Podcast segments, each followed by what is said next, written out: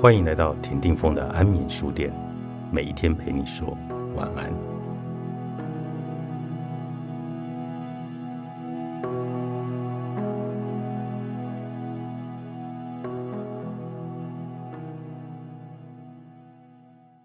位在台中最南端的雾峰，位置似乎有一点边缘，居民常自嘲这是一个不山不市的地方，没有那么偏乡，也没有那么市区。虽然不落后，但也称不上是发达的。换个角度来看，雾峰它其实是一个可山可市的地方。从台中市城区来看，泰山县省道把雾峰分成两半，东边是丘陵，西边是平原。我和伟伟经营的熊与猫咖啡书房夹在两半中间。走出书房，立在兰生街上，可把对面省议会高耸的树冠收入眼帘。群树背后是群山，春夏之间，大冠鸠喜欢乘着正如上升的气旋来盘旋在这个头顶上。猫头鹰呜呜的呼唤，则不时地敲响了安静的夜。入夜到清晨，山边总是朦胧，雾绕山峰，完全映现出地名雾峰的模样。半山城，一半是山，山。包括省议会后面的这些山的休闲步道设施非常的完善，从观景台的瞭望市区，视野很开阔。后山的中山龙步道可以连接当年梁启超来雾峰拜访林献堂时写诗歌咏颂的望月峰，那是当年雾峰林家来源的最高点。游人也可以从阿照雾公园旁的献堂登山步道上来。一般要到阿照雾山，多半要从旧的省议会大门进来，穿过花木扶疏的园林，你将与议员会馆、朝琴馆、议事大楼这三栋市定的古迹照面。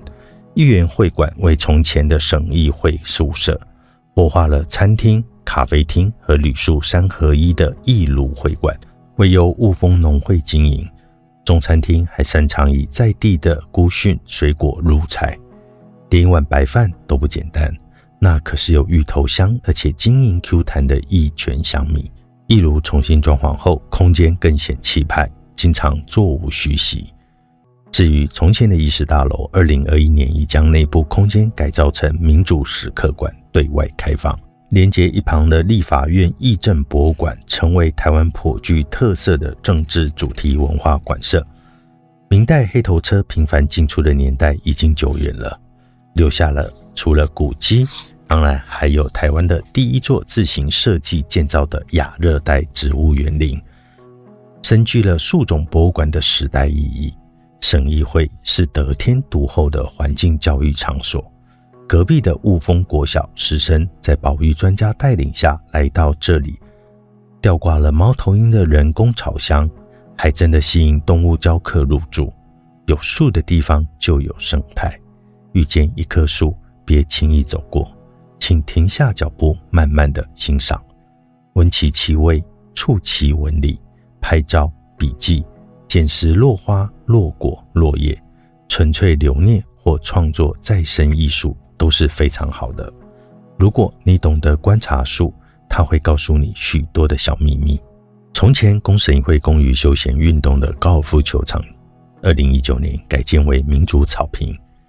平日常见民众在这里野餐、玩飞盘、放风筝。这里也是雾峰草地音乐会的主场地。常年驻扎雾峰的国立台湾交响乐团是当然的主演。二零二零年特地选在台湾文化日演奏台湾文化协会的会歌、台湾议会请愿运动歌等等文化歌曲，很精准的回应这个场域的精神。国台交的前身是省交。